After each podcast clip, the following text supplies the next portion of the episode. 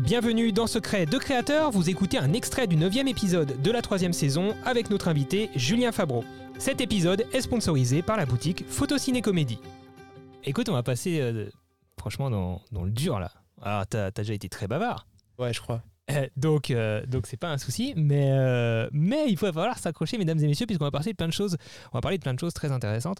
On va continuer ces discussions-là. J'aimerais te, lancer déjà. bon, tu nous as parlé de tes débuts, ton blog, donc on va peut-être pas revenir là-dessus. Tu nous as déjà expliqué ça dans l'intro. Par contre, j'aimerais que tu, nous reparles de ce virage YouTube. En off, tu nous parlais l'autre soir de, tes craintes, tes peurs de te lancer sur YouTube, de, te réinventer, les craintes qu'on, a tous quand il faut se remettre en question. Euh, tes handicaps aussi, euh, chez toi qui était un peu physique, hein, si tu souhaites euh, nous en parler, je pense que c'est important aussi, parce que les, les, les, gens qui nous écoutent ont, peut-être aussi ce genre de problématique. on a peur de s'entendre, on n'aime pas sa gueule. tu nous vas nous expliquer un petit peu ce qui, toi, te freinait mais, et comment tu as surmonté tout ça. Voilà, J'aimerais que tu, qu'on commence un petit peu là-dessus pour motiver les personnes qui nous écoutent à oser se lancer et à assumer de se lancer. Instant motivation alors. c'est ça. Euh, non, bah pour bien comprendre, alors j'en ai parlé dans différents podcasts, il me semble, euh, j'ai même fait une vidéo YouTube dessus. Euh, en fait, je, quand j'étais petit, j'étais bègue, enfin je le suis toujours. donc le bégaiement, c'est quoi? C'est le fait de... Personne va te croire là. Hein. Que tu l'as toujours, c'est incroyable. Vas-y, continue, pardon. Alors je, peux, je peux mettre en mode bègue? Non, vas-y. non, pas du tout. Euh, et puis de toute façon, ça, ça se contrôle pas. Mais, euh, mais ouais, j'ai euh, donc je, je, je bégaye. le bégaiement, c'est quoi? C'est le fait de d'avoir des difficultés à s'exprimer, pas pouvoir sortir des mots, répéter des phrases, être bloqué sur certains mots, etc. donc ouais, c'est un vrai handicap parce que ne pas pouvoir s'exprimer, ne pas pouvoir parler, c'est euh, c'est costaud. Et sans faire de euh, mauvais rapprochements avec euh, mes expériences polaires, c'est comme un iceberg. en gros, tu as la surface visible, les gens peuvent t'entendre bégayer, ils peuvent le voir, mais tout ce qui est en dessous, c'est énorme. Euh, le stress, le, euh, le fait de toujours réfléchir à quelle phrase ou quel mot tu dois sortir pour commencer ta phrase, parce qu'il y a un mot sur lequel tu accroches, euh, ça c'est hyper compliqué, ta gestion du souffle, enfin bref, il y a y a un milliard de choses qui sont en dessous et ça te bloque sur, sur beaucoup de choses. Et en fait, de base, moi je suis quelqu'un introverti de ouf. Et j'ai eu un virage qui a fait qu'aujourd'hui, je suis extra extraverti. Genre, hier, j'ai, hier, j'ai quand même réussi. On cherchait un spot. Il y avait des gens. Euh, il y avait deux camions qui étaient sur notre spot. J'ai réussi à les virer. en leur disant les gars, barrez-vous parce qu'on est trois camions. J'ai expliqué différemment pour que les gens euh, ne te prennent pas pour un monstre non plus. Euh, on avait trois gros camions, il y avait deux petits, on les a, tu leur as gentiment demandé, et vraiment, en plus, on a, on a été potes avec eux après, s'ils pouvaient un petit peu euh, se déplacer pour qu'on puisse mettre nos trois camions. Mais c'est vrai que quelqu'un d'introverti, à la base, non, juste, il se taille, il se fait petit, et il va pas euh, avec le fourgon. En plus, t'as pas hésité une seconde, c'est non, mais attends, je vais aller voir. Bref, ok, vas-y, continue ton histoire. Et, et, en fait, tous les choix que j'ai fait dans ma vie, en fait, je, je crois, enfin, je crois qu'au début, c'était un petit peu inconscient de me dire euh, vas-y, je vais euh, aller dans une direction pour aller, enfin pour me prouver que je peux faire les choses pour moi. Et euh, ça a commencé à mes 18 ans, je sais pas, j'ai dû avoir une prise de conscience, peut-être le fait, d'avoir mon diplôme, ou peut-être le permis, ou peut-être de devenir adulte, tu vois, tout simplement. se poser en fait le, choix de qu'est-ce que je fais après le bac et, et en fait j'ai enfin j'ai attaqué des études en commerce donc euh, être commercial pour un beg, c'est impossible. Genre, euh, ta voix qui doit te servir à vendre, c'est pas, euh, enfin, c'est pas possible. Et, en fait, moi, j'avais cette image de mon père qui avait commencé technico-commercial de base et qui avait fini directeur général d'une boîte. ça m'a, vraiment motivé, tu vois. Et donc, j'ai fait un BTS NRC, négociation relation client. Là, on a appris des techniques euh, de négociation, on a appris à passer des coups de téléphone euh, pro, faire des rendez-vous. J'ai eu des stages, j'ai eu euh, deux stages dans deux boîtes, Toshiba, solution d'impression, O2, service à la personne. Et en fait, ça, ça m'a complètement débloqué. C'est là où je suis vraiment passé de je, ne m'accepte pas à je commence vraiment à m'accepter. Je suis introverti à je suis extraverti. J'ai peur de parler aux autres à je vais parler aux autres parce Créer que une conversation. je quoi. kiffe ça. Ouais. Et, euh, et en fait, je me suis retrouvé dans, dans ces stages à passer 80 coups de téléphone par jour. Donc je peux dire que les premières semaines, j'étais pas bien, vraiment. Ouais. Je pique de stress, level euh, maximal. Euh, je rentrais chez moi, j'avais l'impression d'avoir euh, passé une journée à faire un marathon. Enfin, euh, c'était euh, horrible. Et en fait, petit à petit, le fait d'être dans l'inconfort m'a mis dans le confort. Et euh, j'ai commencé à kiffer ça, à être bon, à trouver euh, des rendez-vous, à vendre, etc.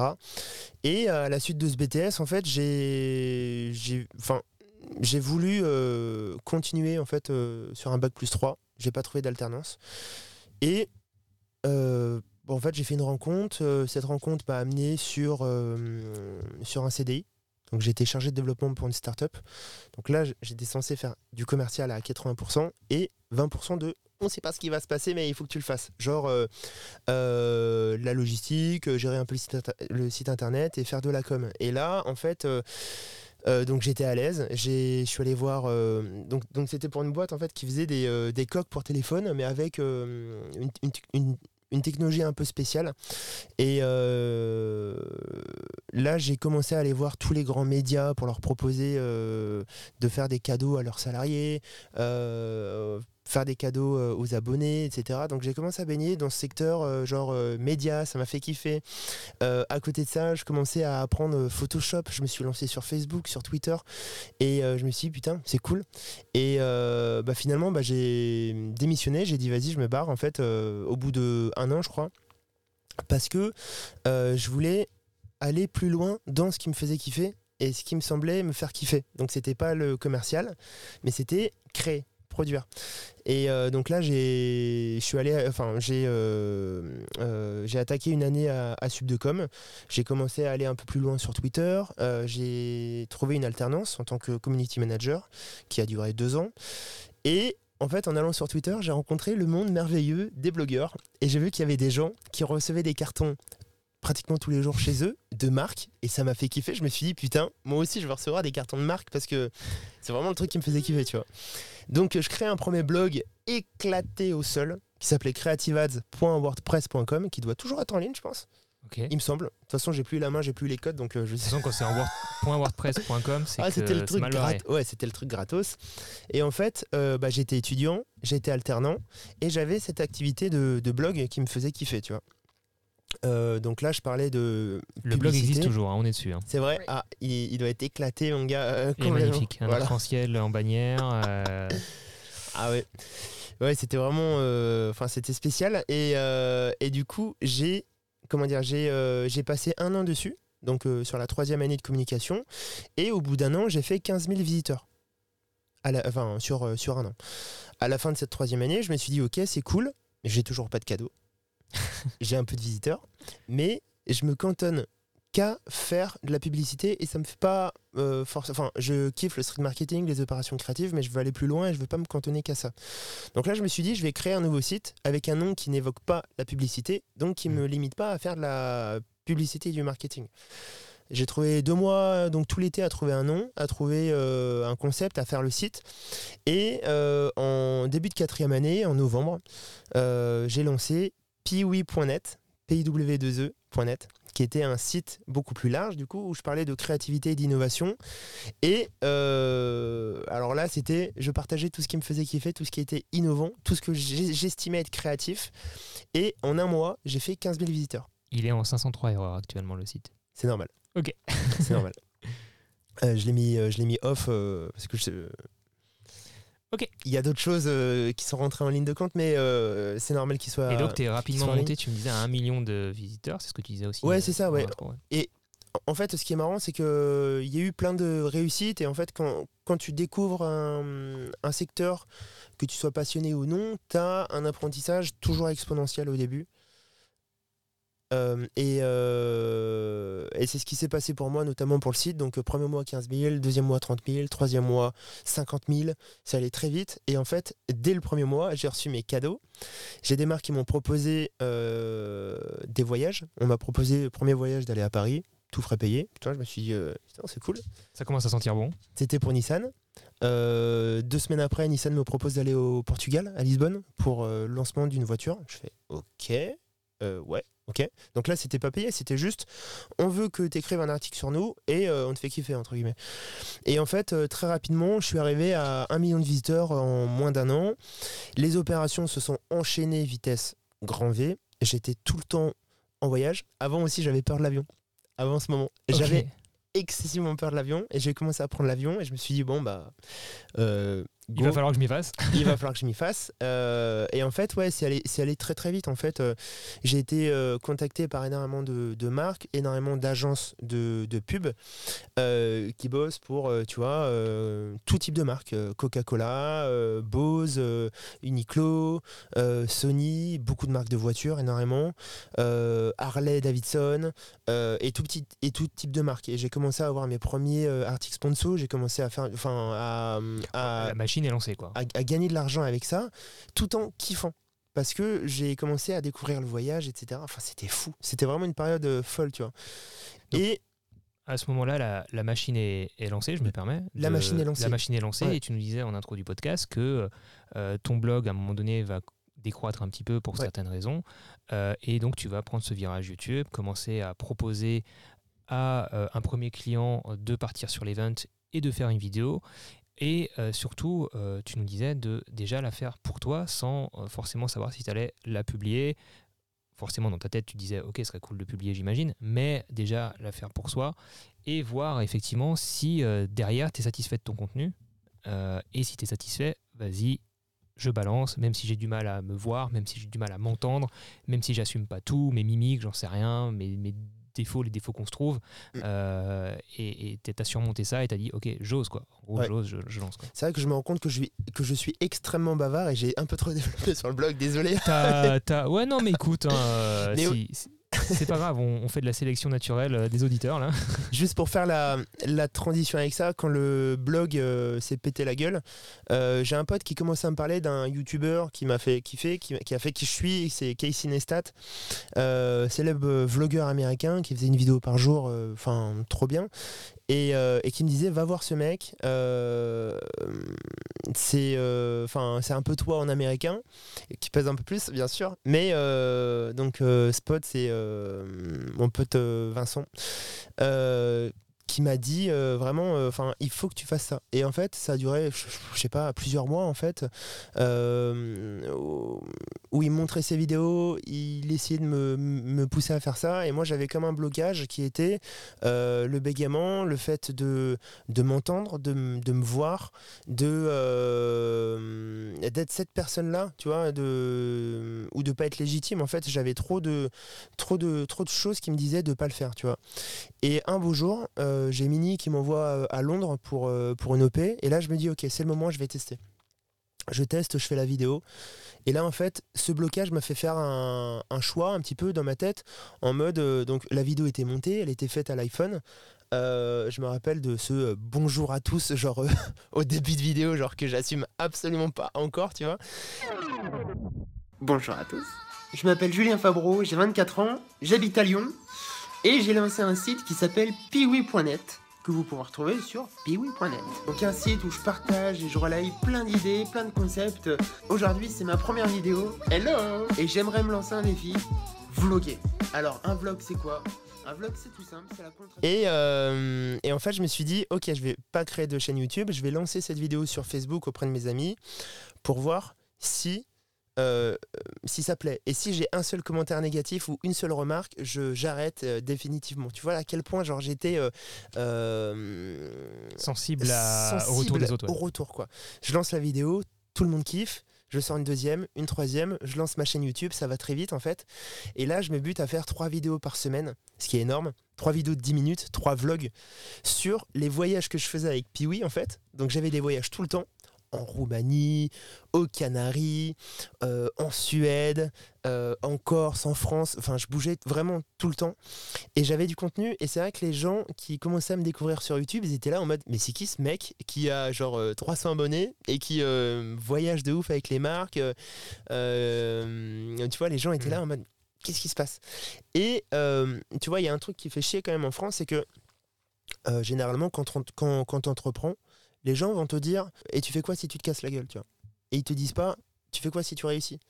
En fait, il y a toujours des messages négatifs avant d'avoir des messages positifs. Et euh, enfin, je sais pas si tu le partages, mais euh, entreprendre en France, c'est hyper compliqué d'un point de vue euh, d'un point de vue administratif, certes, mais d'un point de vue social, c'est que il y a personne qui t'encourage il y a une mouche, pardon. Il y a une mouche sur ton micro. Tout le monde l'a entendu, je pense. Voilà. Il n'y a, a, personne qui te pousse à aller plus loin et à faire ce que tu veux. Et, euh, et là où je me suis buté, c'est que euh, pendant six mois, ça a été compliqué. J'avais 300 euh, abonnés, 400 abonnés, je faisais 200 vues par vidéo. Mais j'avais ce truc intérieur qui me disait, vas-y, tu kiffes, continue. Et j'avais tout le monde qui me disait Mais mec, tu fais pas de vues, t'avais un business qui marchait avec Piwi, pourquoi tu t'entêtes à faire des vidéos sur YouTube? T'es pas youtubeur. J'aurais dit à chaque fois, enfin je leur disais à chaque fois euh, Ça va marcher, tu vas voir, ça va marcher. Et au bout de six mois, j'ai euh, l'armée terre qui me contacte et qui me dit On aime ton profil, on aime ta fraîcheur et on aimerait euh, t'inviter dans un régiment pour que tu partages d'un point de vue personne lambda le quotidien de nos soldats. J'accepte, ça dure quatre jours je sors deux vidéos, les vidéos cartonnent, 15 000 vues en 24 heures. Genre, euh, même aujourd'hui, tu vois, genre, c'est fou. Ouais, même aujourd'hui, c'est fou. même aujourd'hui, c'est fou. Euh, euh, et, en fait, ça va très vite et j'atteins plus de 200 000 vues avec les deux vidéos. Je passe 15 000 abonnés très rapidement. Et en fait, là, c'est ma première réussite. C'est genre, ce format a marché, ce format immersion. J'ai validé le concept. J'ai validé le concept, j'ai kiffé tourner ça et très rapidement j'ai eu euh, les 24 heures du Mans qui m'ont contacté en me disant voilà on a vu ta vidéo, on aimerait te proposer de bosser avec nous et puis là ils me proposaient un budget pour faire ça sur YouTube, mon premier budget, enfin c'était fou je bosse avec les 24 heures. Ensuite, je suis contacté par d'autres marques pour aller sur le Tour de France, pour aller euh, plus loin, pour faire des immersions. Ensuite, j'ai fait plusieurs fois le 14 juillet avec l'armée. J'ai fait la marine. Donc tout a été lancé au début. Etc. etc. Tout a été lancé au début quand même sur, euh, j'allais dire du bouche à oreille. C'est pas vraiment du bouche à oreille, mais c'est sur se montrer continuer de se montrer, même si on a l'impression qu'il n'y a pas beaucoup de personnes qui regardent, parce qu'on a absolu dans 200 personnes qui te regardaient ou 300 abonnés, il y a eu la bonne personne, par exemple à l'armée, qui t'a trouvé. Et 200, 300 personnes, c'est déjà énorme quand tu les as en face de toi. Et... Mais après, pour moi, c'était fou, faire 100 vues par vidéo, 100 bah personnes bah, que je, connais pas qui regardaient, ou avoir 10 pouces bleus. Bon, il y en avait deux qui étaient, avec, euh, enfin, un de moi, un, un d'un autre compte. Enfin, J'avais 5 pouces bleus avec ma famille, mes amis, tu vois. Mais même avoir euh, des pouces bleus, des commentaires, mec, tu sais autant que moi, c'est fou, ça te donne la niaque. Et euh, les gens qui sont extérieurs, pour eux, c'est que dalle. Mais quand tu es dedans, euh, déjà, tu es fier de ce que tu fais. Mm. Parce que tu sais d'où tu viens et tu sais que c'est compliqué de, de, se montrer, de raconter des histoires et compagnie. Et après, tu as ce côté-là de. Euh, tu commences à avoir des gens qui sont réguliers, qui sont là, que, que, tu, que tu as sur chaque vidéo. Tu as un lien qui se crée et c'est fou, tu vois. Et en fait, tu es dans une bulle, et je pense que cette fraîcheur, il faut la garder, peu importe le projet que tu fais. Tu es boulanger, tu as envie de lancer ton business en France, ailleurs, etc. Au début, ça va être compliqué. Tu sais que ça va être compliqué, on sait tous que ça va être compliqué. Et euh, c'est là où il faut continuer, persévérer et juste s'écouter. Il faut jamais écouter les autres, parce que les autres vont te dire, tu vas te casser la gueule, et qu'est-ce que tu fais après? En fait, euh, Ouais, ce que je retiens bien, c'est de. Si tu as envie de créer quelque chose, que ce soit comme ici un podcast, que ce soit, euh, je sais pas moi, du contenu photo-vidéo, faut le faire dans cette idée que les réseaux sociaux n'existent pas, que les autres n'existent pas. On le fait comme on en a envie, comme ça nous fait kiffer. Une fois que le produit est là, déjà faut finir le produit parce que quand c'est pour soi et qu'on n'a pas qu'on va pas se comparer aux autres, on va théoriquement réussir à plus facilement finir un projet, je pense, quand on commence pas à se comparer, à dire ah mais attends lui il a fait la même chose, c'est mieux, c'est moins bien, euh, euh, moi c'est voilà. Euh, on finit et puis à partir de là, qu'est-ce que ça coûte de d'uploader ça sur Insta, YouTube, etc. Et ensuite advienne que pourra. donc, donc, donc, donc, voilà, c'est un peu ça l'idée quoi. Ouais, c'est ça. Et puis tu vois là, j'étais à Los Angeles pour un shooting avec une marque de moto avec Bac. Il y a bah, la semaine dernière, en fait, il y a dix jours.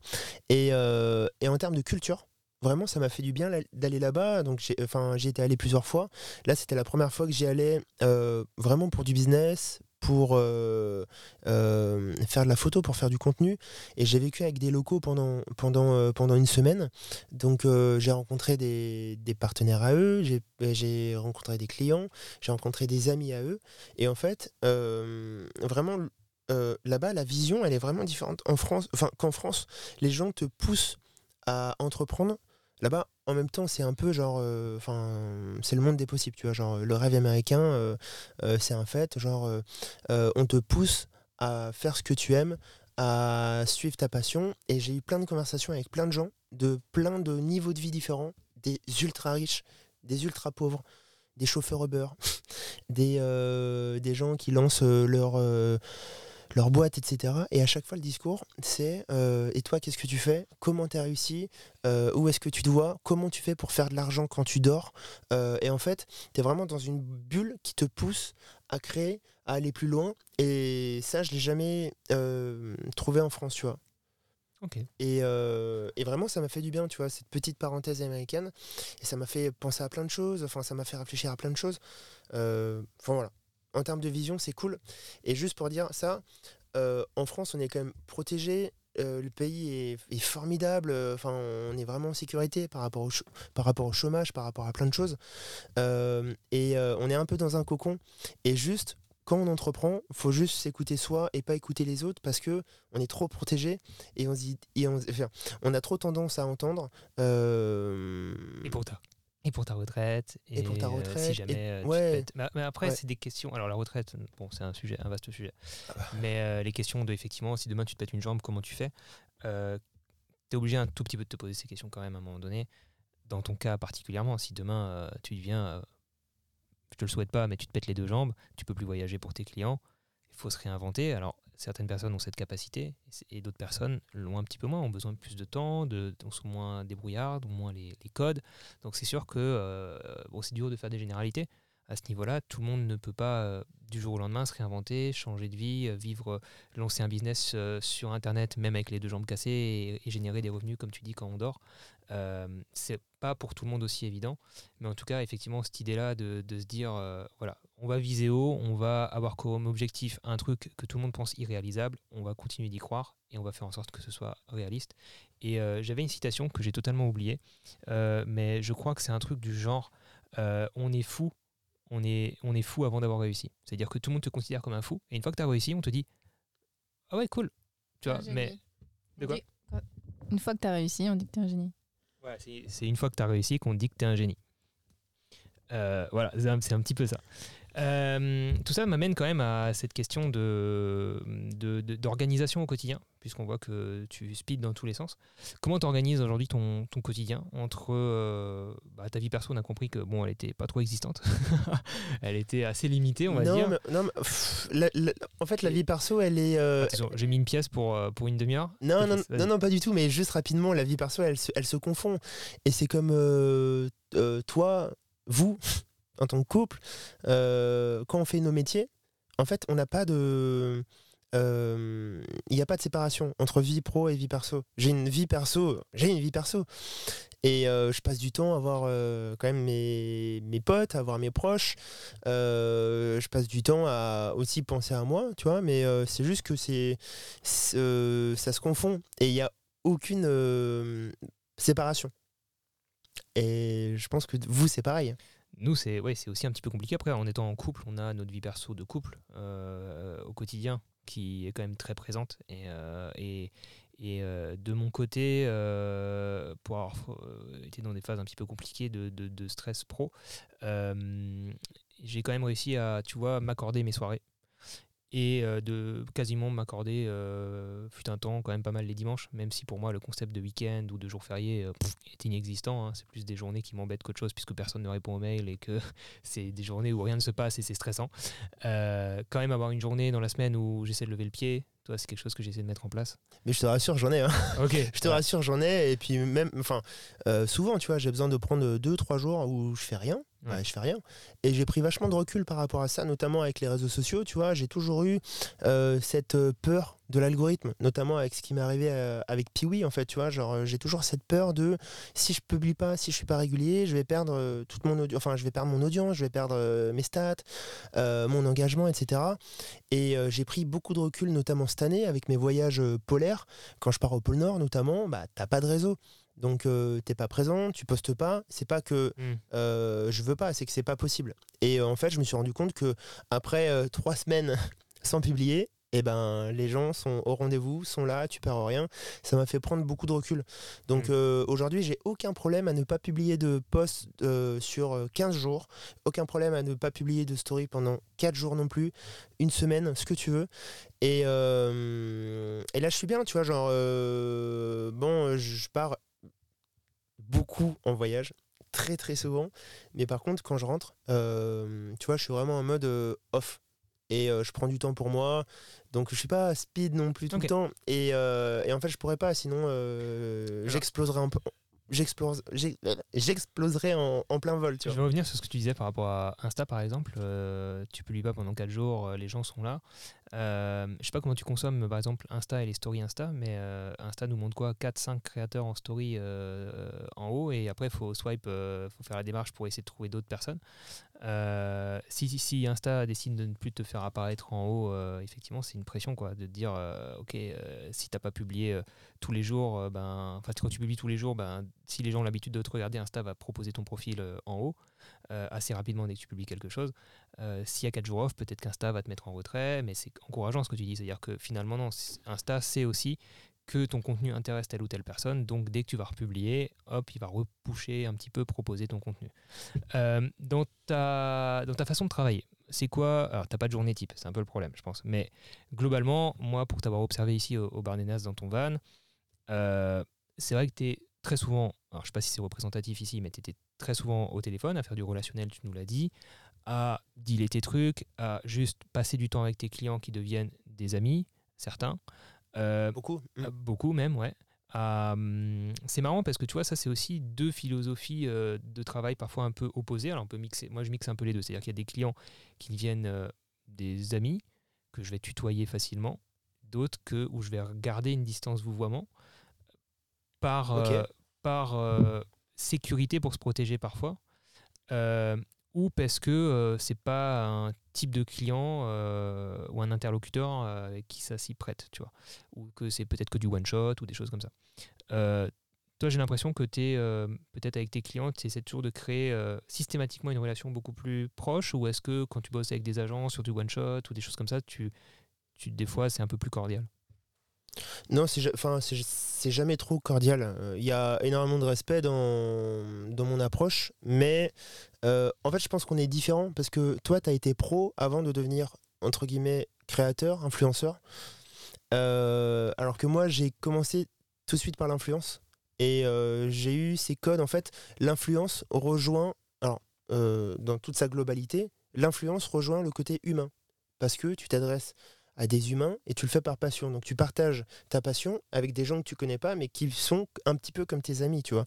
Donc euh, c'est euh, salut les amis, c'est vous, c'est tu. Euh, et du coup, cette, enfin, ce, cette approche good mood, je la garde avec mes clients. Et puis, enfin, moi, je suis aussi euh, du coup très euh, euh, très friendly avec tout le monde. Peut-être un défaut, je peux rencontrer quelqu'un dans la rue, ça Je peut être un pas. pote, euh, ça peut être un pote au bout de 5 minutes limite, tu vois. Et en fait, avec les clients, c'est pareil. Euh, le tutoiement est très facile, pratiquement à 100%. Et, euh, et j'ai besoin de ça, tu vois. J'ai besoin de, euh, j'ai besoin d'avoir une. Une relation, ouais, une relation euh, euh, quasi amicale, enfin, Ouais. ou totalement amicale. Quoi. Il n'y a jamais eu. euh, alors là, tu vois, notamment, j'ai des. euh, Enfin, j'ai, je bosse avec Hyundai, par exemple, à l'année. Hyundai qui- a. donc, tu as la marque, tu as plusieurs agences. Euh, c'est vrai que quand tu parles euh, euh, chez Hyundai à la personne qui gère beaucoup de personnes, où tu as ce côté euh, genre euh, big boss pratiquement, tu vois, Ouais, dans une hiérarchie, dans des grandes Hi- entreprises, hiérarchie, etc. du- ouais. le tutoiement est toujours présent, c'est hyper amical, mais il y a une certaine distance. Enfin, c'est très, c'est, c'est, beaucoup plus pro. Euh, Après, je m'adapte aussi, tu vois. Je- tu, tu, tu, tu, peux pas être le. Ah, tu vois, j'ai bégayé là. Ah, c'est très rare, c'est très rare, c'est très rare. Ça nous arrive à tous. En, en tout cas, c'est pardonné, c'est bon. Euh, Non mais euh, ouais, ju- juste pour euh, juste pour terminer, en fait, tu t'adaptes un, petit- un petit peu à ton interlocuteur, mais c'est vrai que je suis obligé quand même de tutoyer et d'être amical et de parler un petit peu, enfin de sortir de cette relation de business pour apprendre à connaître la personne. Enfin, c'est hyper important pour moi de savoir à qui je bosse. pour fidéliser, pour créer un non. relationnel. Non, mais quelque Alors- part, ça fidélise indirectement. Ouais, mais c'est pas mon objectif. C'est vraiment, enfin, j'ai envie d'être bien avec les gens, tu vois. Euh, donc, euh, grosso modo, une marque te contacte ou tu contactes une marque, hein, c'est ça Tu vas démarcher ou, euh, ou aussi te faire démarcher. On parlera de la façon dont tu démarches un petit peu plus tard. À partir de là, c'est quoi le, le schéma? Qu'est-ce qui se met en place? On va t'appeler forcément pour te proposer une idée ou tu vas proposer une idée. Que- quelle est un peu la démarche, ta façon de travailler, comment tu t'organises? Euh, tu crées un, je sais pas moi, un, brief, euh, tu envoies un doc de présentation, tu bosses euh, trois jours sur un doc que tu lui envoies, tu sais pas si ça va être signé et tu as potentiellement perdu trois jours. En gros, comme une, ré- une réponse à un appel d'offres. Est-ce que euh, tu vas d'abord un peu plus tâter le terrain? Est-ce que tu vas d'abord parler un petit peu du budget, faire signer un, un Enfin bref, concrètement un petit peu, comment, euh, comment ça se passe quand tu, euh, quand tu vas mettre en place un projet? Bon, bien sûr, il y a plusieurs types de projets. Il y a les projets qu'on te propose, il y a les projets que tu imagines toi, et il y a les projets. euh, Non, en fait, il y a deux types. Les, projets qu'on te propose et les projets que tu imagines. dans les deux cas, c'est un peu la même chose. En fait, euh, la démarche, c'est. Je pense le plus important, c'est de vendre une idée avant de vendre une compétence. Donc, euh, je, je, je mets toutes mes cartouches en fait sur la, sur la présentation Concept quoi. D'un concept. fort. concret et d'un concept fort euh, que je mets en forme sur une présentation. Donc euh, moi je viens aussi du monde des agences. En fait, au début de Piwi, euh, au bout de deux mois, j'ai une agence qui m'a contacté, qui m'a dit on kiffe ce que tu fais sur Piwi, est-ce que tu veux venir le faire chez nous? Euh, Donc j'ai tout quitté, j'ai quitté l'école en quatrième année, j'ai quitté l'alternance et euh, j'ai bossé avec eux en même temps que je bossais sur, euh, sur Piwi. Et en fait cette expérience en agence de com sur six mois m'a permis de comprendre un petit peu euh, comment ça se passait, le concept de recommandation. Donc les recos, en fait, c'est une marque te, te, te contacte, tu fais un projet, donc une reco, une, une, une- présentation PowerPoint que tu envoies pour vendre tes idées. Et en fait, ça m'a vraiment marqué et je l'ai associé un petit peu à mon, à à mon, mode, à mon mode de fonctionnement qui est euh, fais-toi kiffer. Donc euh, c'est vraiment présentation simple sur qui je suis, ce que j'ai fait, euh, la problématique que j'identifie pour vous et la mécanique. Euh, et je parle pas du tout de chiffres. En fait, je vends mon idée avant de, de, de vendre le truc. Ce qui permet plusieurs choses, qui permet de titiller un petit peu la marque, de la faire réfléchir et de la séduire. Et ça marche quand même assez souvent.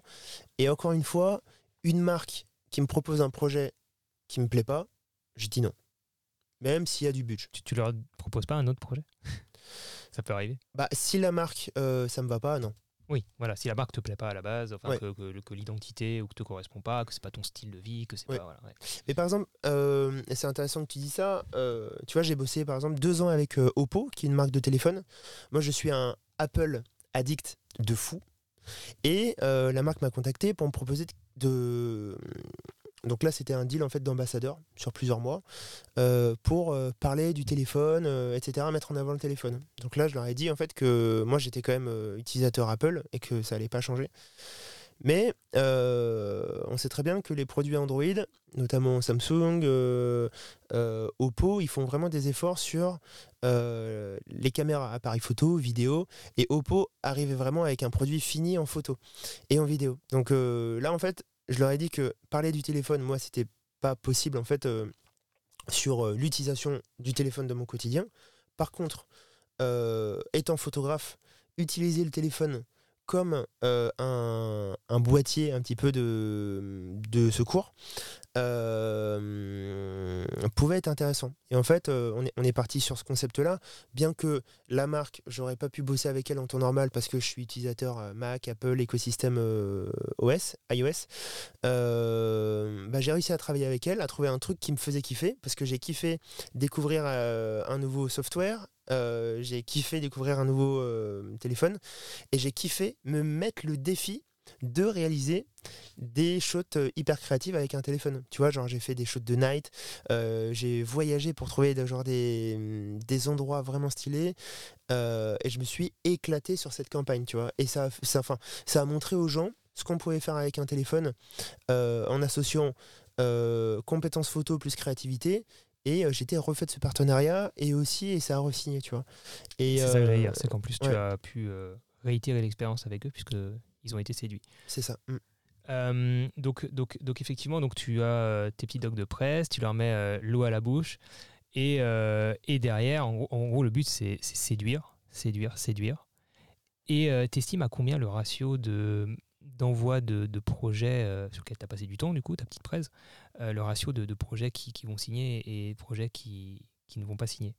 Parce que, tu vois, on fait tout ça quand on répond à un appel d'offres, est-ce que ça vaut le coup, est-ce que ça vaut pas le coup, est-ce que je me fais chier à faire une présentation? Moi, c'est le même cas, tu vois. Je me dis, euh, est-ce que là, mes chances d'avoir un oui sont de 80% ou de 50 Si c'est 50, est-ce que je prends le risque d'envoyer le doc? Si c'est 30%, est-ce que je prends vraiment le risque d'envoyer le doc? Est-ce que c'est pas une trop grosse perte de temps?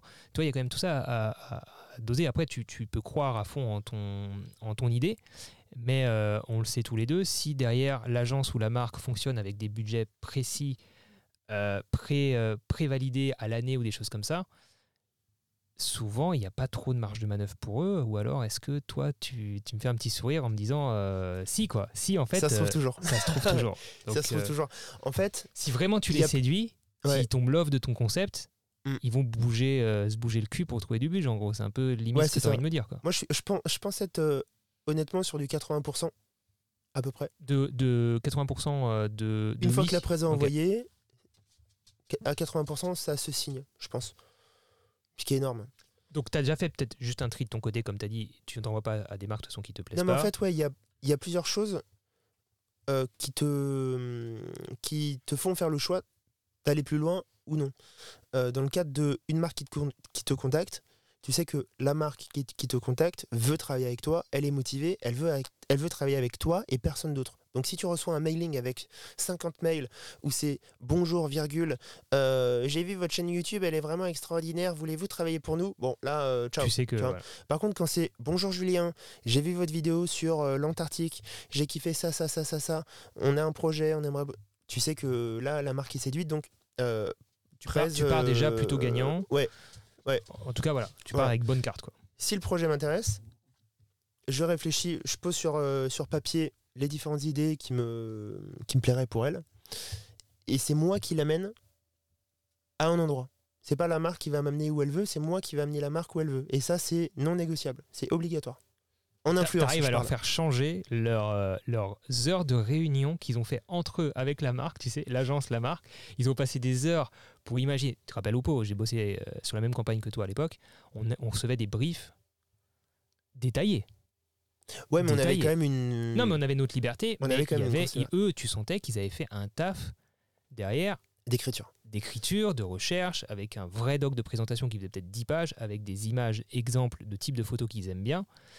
Pas qu'on devait reproduire parce qu'on avait notre liberté de photographe, c'était juste un mood board. Ouais. C'était un mood Mais board. ça arrive de complet. moins en moins que les marques arrivent vers les créateurs en disant ce qu'elles veulent. De plus en plus, en fait, euh, la tendance veut que une marque sait quel produit elle veut lancer ou sur quoi elle veut parler, mais elle nous laisse carte blanche, tu vois. Donc euh, ça Ouais, arrive de moins veut en moins. Quoi. Ça respire notre identité aussi. Et Ouais. ça, ça, les marques l'ont compris, les agences l'ont compris. Et ça, c'est c'est un vrai plus pour nous. Ouais, c'est ça. Et dans le cas de figure de c'est moi qui vais contacter la marque, si je contacte la marque euh, pour proposer un projet, euh, il y a, une, période de qualification obligatoire. Donc tu contactes la marque, la marque te répond, tu essayes d'échanger avec elle par téléphone pour justement crever l'abcès sur si ça peut l'intéresser, tu te présentes, là c'est opération séduction, euh, et pour savoir s'il y a potentiellement du budget. S'il y a du budget ou non, je fais le choix de faire une presse. Et ça arrive même souvent que euh, sur des OP où il n'y a pas de budget, je fasse une presse. Parce que j'ai tellement envie de bosser avec la marque, ou j'ai tellement envie de faire ça, que euh, opération séduction, encore une fois. Mais euh, encore une fois, quand je crois en quelque chose, je mets tous les moyens pour le faire. Et tous les moyens, ça veut dire passer du temps à réfléchir, passer du temps à préparer une présentation et passer du temps après à voir ce qui est possible. Tu vois. Et est-ce que toi, ça t'est déjà arrivé d'aller vers la marque pour un projet, que la marque te dise ouais le projet il est cool, mais par contre euh, ça rentre pas dans leur. euh, Enfin, par exemple, t'as pas assez d'abonnés, ou alors tu fais pas assez de vues, ou alors tu t'as pas leur audience, enfin des choses comme ça qui te disent ouais mais euh, ça rentre pas dans notre ligne édito, des choses comme ça. Ça a dû sûrement arriver une ou deux fois. Après, euh, si la marque te répond, généralement, si la marque te répond par exemple sur Insta, elle est allée checker ton profil. Si elle te répond, c'est que ça peut être intéressant pour elle. Euh, sinon, elle te répond pas ou elle t'envoie un message en mode euh, non, ciao, euh, ça nous intéresse pas. Donc, euh, soit elle coupe court direct et tu sais que c'est mort, soit bah, elle échange un peu avec toi et tu sais qu'il y a une porte en fait. ouais. Donc ouais, tu prépares ton petit euh, document de présentation, tu, tu détailles ton projet qui te fait kiffer, etc. etc. Il y a un moment, il faut que tu parles, que tu parles prix quand même. Donc c'est quoi il va falloir- il- Forcément, chaque projet est différent. J'imagine que comme nous tous, tu as une base en tête un peu de forfait journalier euh, auquel tu as besoin de te rémunérer, rémunérer ta boîte pour être rentable. A toujours cette réalité-là. Donc tu dois avoir quand même cette, idée en tête. Mais c'est quoi après Tu fonctionnes au forfait? Tu commences, Comment tu commences à am- amener le côté budget à ton client? Tu lui donnes une fourchette au début? Tu lui dis, OK, euh, peut-être que le minimum c'est ça parce que sinon je peux pas bosser, euh, ça va se comprendre tout ça. Comment, comment tu abordes cette question-là? Bah, les marques, en fait, elles sont très froides pour donner des fourchettes. Tu le sais Enfin, j'imagine que c'est pareil pour toi. C'est pas, en tout cas, c'est pas elles qui vont te dire on a tant de Non. c'est rare, c'est compliqué. Par C'est- contre, peut-être ouais. que toi tu peux dire Bah, je- ça va se situer en 10 et 20 000 balles, j'en sais rien, tu vois. T'essayes de gratter un petit peu euh, des informations parce que ça va forcément axer euh, ce que tu peux faire. Si tu peux prendre un cadreur, si tu peux euh, louer du matos, acheter du matos ou des choses comme ça, ou passer plus de temps sur le tournage. Euh, donc c'est pour ça que cette phase d'approche, de prise de contact, elle est importante. Euh, par mail, par téléphone, ou ce que tu veux pour comprendre les besoins de la marque. Et euh, si tu te fais chier pour euh, rien, ou euh, si tu te fais euh, chier pour du business concret. Mais c'est bien de le savoir, si elle a au moins du budget ou pas du tout, tu Ouais. vois. Ça, c'est Euh, vrai qu'on le sent quand même souvent. Tu sais si la marque est installée, si l'entreprise est installée, Ouais. si elle a déjà fait des projets, voir un petit peu l'historique, voir ok c'est une marque qui a déjà bossé là-dessus, qui a fait ça, Euh, donc a priori ça a dû euh, ça a dû travailler un petit peu quoi. Ouais, c'est ça. Et après, euh, bah, que ça soit sur la prod ou sur l'influence, euh, moi je mets, je mets un prix journalier. simple sur encore Ouais. une fois sur du euh, sur du repérage sur de l'écriture sur euh, le tournage sur la post-prod sur, euh, sur plein de choses. Je passe de plus en plus avec enfin je bosse de plus en plus avec des personnes maintenant donc avec des avec des cadreurs avec des monteurs. Donc bah forcément j'intègre aussi ce prix à, à ce que je vends. Et quand il s'agit d'influence c'est pareil. Donc on est sur la sur un volume de travail en journée euh, à laquelle je rajoute la fenêtre euh, la, la fenêtre diffusion. Parce que bah, c'est la production de- enfin c'est la production de contenu que tu diffuses sur des réseaux à une audience. Et, de- et de plus en plus tu as de la session de droit C'est en gros une ligne un peu dans tes devis, euh, une ligne visible de euh, mise à disposition, de d'accessibilité, d'accessibilité à ta communauté. Ouais c'est ça enfin c'est euh, enfin c'est de la diffusion c'est euh, j'ai- Diffusion. j'ai une chaîne YouTube euh, cette vidéo va apparaître sur ma chaîne YouTube bah, go, Ça go. coûte temps quoi. Ouais. Ça coûte temps. Et c'est à vie en plus, c'est ça la, Ouais. une autre problématique. C'est le même, euh, enfin c'est la même question quand on diffuse en télé par exemple. Sur telle chaîne à telle heure, bah, il y a tant d'audience, c'est tant. Et ben là, toi, tu as telle audience sur tel réseau, bah, Mm. c'est tant. Enfin, c'est ouais, c'est c'est plus ma vision. Ok. Euh, parce que en fait, il y a beaucoup d'influenceurs et je choisis le mot influenceur euh, qui travaillent avec une marque et qui disent c'est temps parce que un post c'est temps.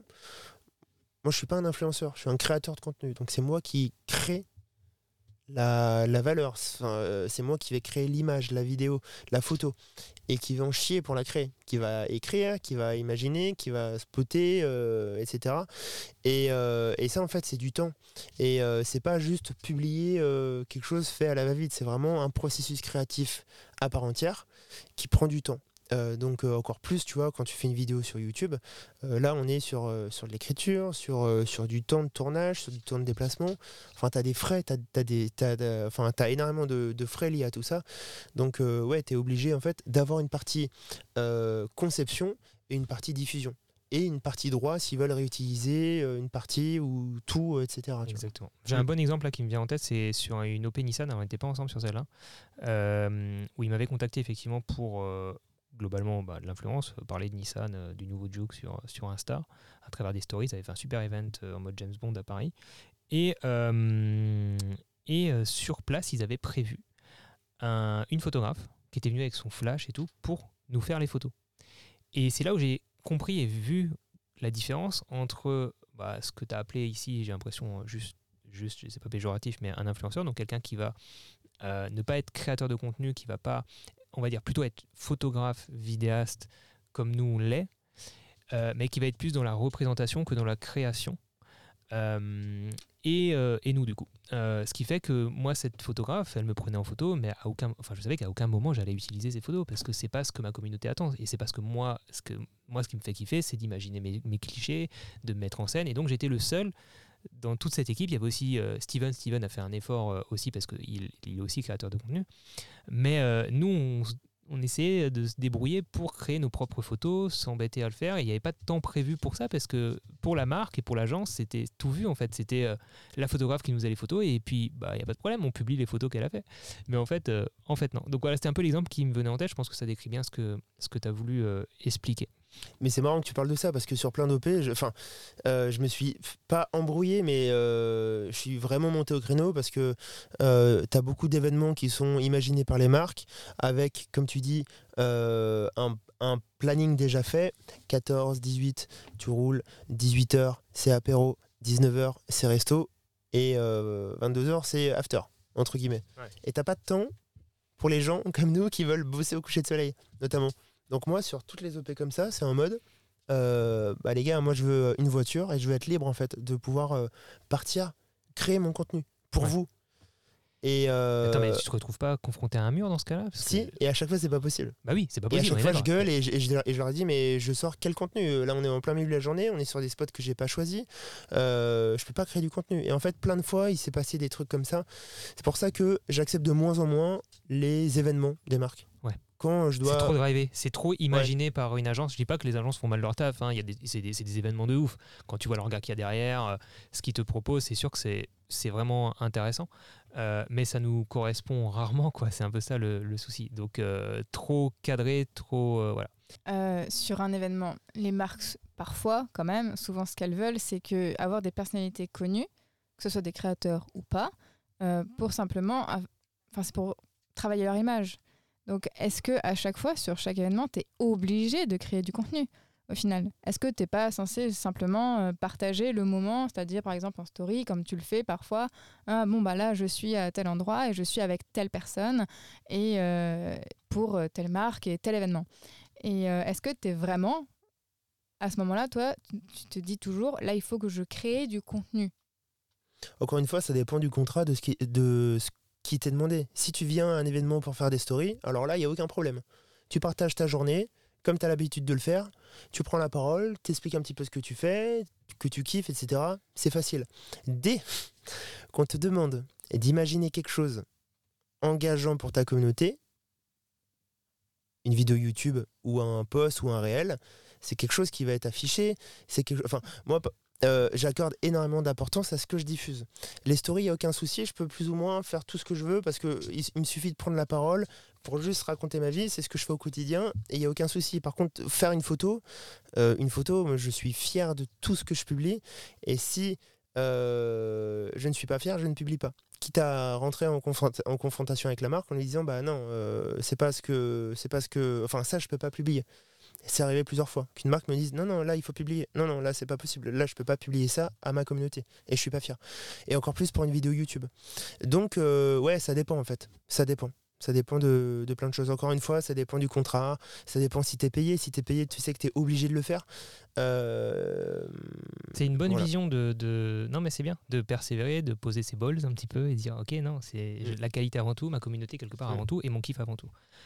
Oui. Mais là, c'est surtout, euh, du coup, on voit la différence entre une personne qui fait de l'influence et qui fait que ça et un créateur de contenu. Parce qu'il y a beaucoup de personnes qui sont euh, des personnalités publiques qui vont simplement utiliser leur image pour parler, euh, que ce soit de marque, d'événements ou quoi que ce soit, et, ou même d'un endroit, mais voilà, sans, sans créer quoi que ce soit au final. C'est vraiment juste leur propre personne à tel endroit. La représentation, de la, la- Oui, ouais, de la représentation, ouais, c'est ça. comme de la publicité euh, Oui. à la télévision en fait, où tu laisses la partie prod euh, à des gens dont c'est euh, le métier et toi tu t'occupes d'autre chose. Euh, Julien, Julien, dernier chapitre. Ouf. Ton futur. Waouh Quand j'ai préparé ce podca- ce podcast, c'est la seule ligne de ma presse que tu as vue et tu m'as dit va falloir que j'y réfléchisse. Est-ce que tu y as réfléchi pas réfléchi. En Bah, même temps, on va shooter au Bardena si on rencontre des gens. tes, tes projets, alors pas peut-être pas nous parler de tes projets futurs là à moyen terme, mais allez, c'est quoi euh, Julien Fabreau dans 5 ans et c'est quoi Julien Fabreau dans 10 ans? Oh, je... Impossible à répondre. J'ai cru l'autre jour que tu m'as dit quand je même sais pas. je, je- Je sais pas où je vais. Ouais. Ah, mais tu m'as dit je sais pas où je vais, mais tu m'as quand même dit euh, euh, tu connais un peu tes objectifs quand même quoi. Enfin tu Bah, je suis forcément guidé par mon style de vie. Je sais que je sais que euh, je veux euh, je veux continuer à être libre. Je veux continuer à chaque jour kiffer ma life parce que là il n'y a pas une journée où je me réveille où je kiffe pas ma life. Et euh, j'emploie beaucoup ce mot sur mes réseaux, le, enfin cette expression, la fast life.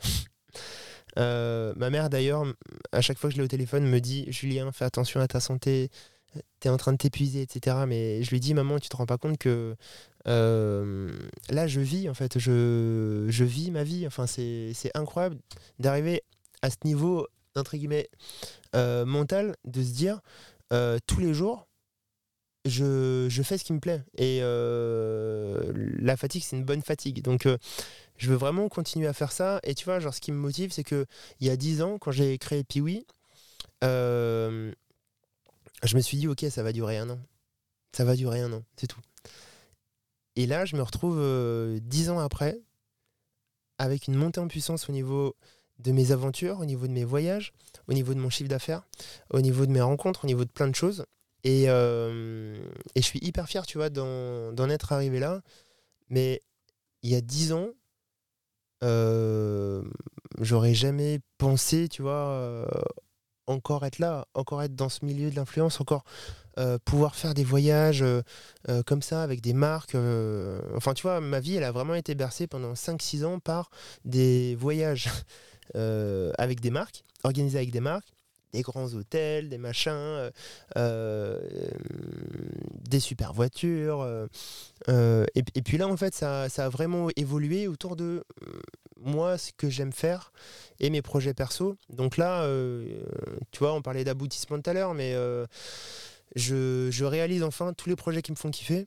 Et j'espère que dans 5 ou 10 ans, je continuerai à faire des voyages qui me font kiffer et des voyages qui font sens parce que, encore une fois, au fur et à mesure de tes rencontres, tes découvertes, tes, voyages, etc., tu, euh, tu vois, c'est un petit peu comme un entonnoir en fait. La création de contenu, ta passion, enfin la vie. Euh, tu pars de très large et tu arrives un petit peu plus à euh, focuser, canaliser. canaliser ce que tu kiffes. Et euh, notamment cette année qui a été bercée par, euh, par les voyages polaires dans des régions reculées m'ont fait repenser un petit peu ma vision de la création et mon utilité dans tout ça, tu vois. Genre euh, faire des projets qui me font kiffer, c'est cool, mais faire des projets, et je m'en suis rendu compte au pôle Nord euh, notamment, où euh, j'ai eu vraiment énormément de retours. Vraiment, j'ai jamais eu autant de retours sur n'importe quelle aventure que ce voyage-là, sur les gens qui me disaient Putain, c'est incroyable, on a appris tellement de choses, tu nous as amenés dans un endroit qu'on connaît, connaît pas, où, personne ne va. Et, euh, et ils étaient demandeurs de ça, tu vois. Et, euh, du coup, j'ai des prix de passion pour les, pour les régions enfin, reculées que j'avais déjà explorées, tu vois, auparavant, le Tibet, enfin, des choses un peu comme ça. Et, euh, et, et notamment, il y a ce côté animalier qui a été renforcé, que j'ai découvert. Shooter des animaux, euh, des espèces en voie de, disparition, etc. C'est quand même hyper puissant. Et il y a aussi la rencontre humaine avec des populations autochtones, des, euh, les Inuits notamment, ou, euh, ou les Africains euh, en Zambie, sur des, sur des petits villages, sur des, sur, des, euh, sur des lieux complètement reculés, etc. Enfin, c'est fou, quoi. Et de plus en plus, il y a ce côté population Population, ouais. autochtone, population, enfin tribu. Tu vois, j'ai rencontré les Inuits, on en parlait tout à l'heure, mais putain, ça m'a transformé enfin, en, termes de culture. Tu vois, par exemple, au Groenland, je suis parti avec, euh, euh, Nicolas Dubreuil, qui est un explorateur, qui a énormément bossé pour, euh, pour Ponant d'ailleurs, qui était responsable des nouveaux projets, des nouvelles destinations, etc. Enfin, il a fait plein de choses là-bas. Et le mec, c'est un peu style Mike tu vois, il sait tout faire, il, a fait énormément d'exploration, etc. Et ce mec-là a acheté une maison à Kulshorshwark, qui est un petit village perdu dans le nord-ouest du, du Groenland, inaccessible, clairement. Et en fait, pareil, il, s'est pris de, passion pour, euh, pour ces gens, pour ce village. Donc il a acheté sa maison là-bas. Et en fait, il a voulu, enfin, il, m'expliquait qu'il a voulu rendre un petit peu euh, l'appareil à ces gens qui l'ont accueilli. Donc il était pote avec, euh, avec deux Groenlandais du coup, Olé et Adam. Et en fait, il les a amenés en France. Et il leur a dit, en vous amenant en France, j'aimerais réaliser trois de vos rêves. Trois choses que vous voulez. N'importe quoi. Vous me demandez n'importe quoi. Donc au Groenland, tout le monde a la connexion, ils ont leur téléphone, ils ont accès à Facebook, au monde. Il faut savoir que là-bas, ils n'ont pas d'arbres, ils ont la banquise. Euh, en hiver, ils sont obligés de chasser pour s'alimenter. Donc ils chassent l'ours, le narval et le phoque pour alimenter la tribu. Parce que tu as un bateau qui vient, mais euh, le bateau il vient euh, une fois tous les, enfin une ou deux fois par an, parce que l'hiver tu as la banquise donc t'as rien. D'accord. On est complètement à l'opposé de nos modes de vie, enfin de nos modes de vie occidentaux. Devine ce qu'ils ont demandé. En, en ayant cette vision du monde via les réseaux, tu vois. Du coup, tu en as parlé, j'aurais dit se balader en forêt. C'est ce que j'aurais dit aussi. Voir une forêt, voir. euh, mange- aller au resto peut-être. Ou ouais, manger des choses que eux n'ont pas, peut-être des fruits, enfin vraiment des trucs. Attends, attends, ils nous brain, ils nous brain. Moi, je suis sûr que ils ont dit j'aimerais rencontrer tes parents. Ah, oui, non. ta famille. Alors, il y, a, il y, a, il y, a, il y a rien de matériel, Ouais, justement, justement. Tu vois, il y a peut-être. justement. Mais en gros, premier vœu, c'était euh, voir la mer. Deuxième vœu, c'était toucher un arbre. Et troisième vœu, c'était voir des animaux. c'est fou. C'est incroyable. Alors que tu C'est vois, incroyable. tu- Moi, ça m'a mis une claque, mon gars, d'entendre cette histoire. Merci encore, Nico, si t'écoutes ce podcast, de, de m'avoir raconté ce truc. on, on le Mais sait c'est qu'ils sont isolés puissant, dans la, dans, dans la nature, mais du coup, tu penses pas forcément à ça parce qu'ils ils veulent voir aussi la nature, alors qu'on a l'impression que c'est des gens, et enfin, c'est- on n'a pas l'impression, c'est des gens qui vivent au cœur de la nature, mais une nature qu'on ne connaît pas, et eux, du coup, ne connaissent pas la nôtre, entre guillemets. Mais c'est surtout que c'est une nature hostile quand même de base. euh, C'est pas. Enfin, je veux dire, nous, on va dans, dans la nature en France. euh, si on décide d'y vivre euh, en pleine nature, bon, ben, ça va, quoi. C'est simple. Enfin, c'est simple. Ça se fait facilement. Ça devrait aller. Quelle histoire Quelle histoire C'est beau. C'est beau. C'est beau Ouais. pour finir ton interview. On a fini, hein Donc, euh, n'a pas passé non, les on n'a deux pas- heures, On n'a pas fini encore, Ah, t'inquiète pas. Euh, non, non, non, non, non. Euh, on peut retrouver bien sûr toutes ces aventures sur ta chaîne YouTube, hein, euh, petit à petit, euh, en te suivant sur Instagram, euh, Julien Fabreau sur Instagram, tout simplement.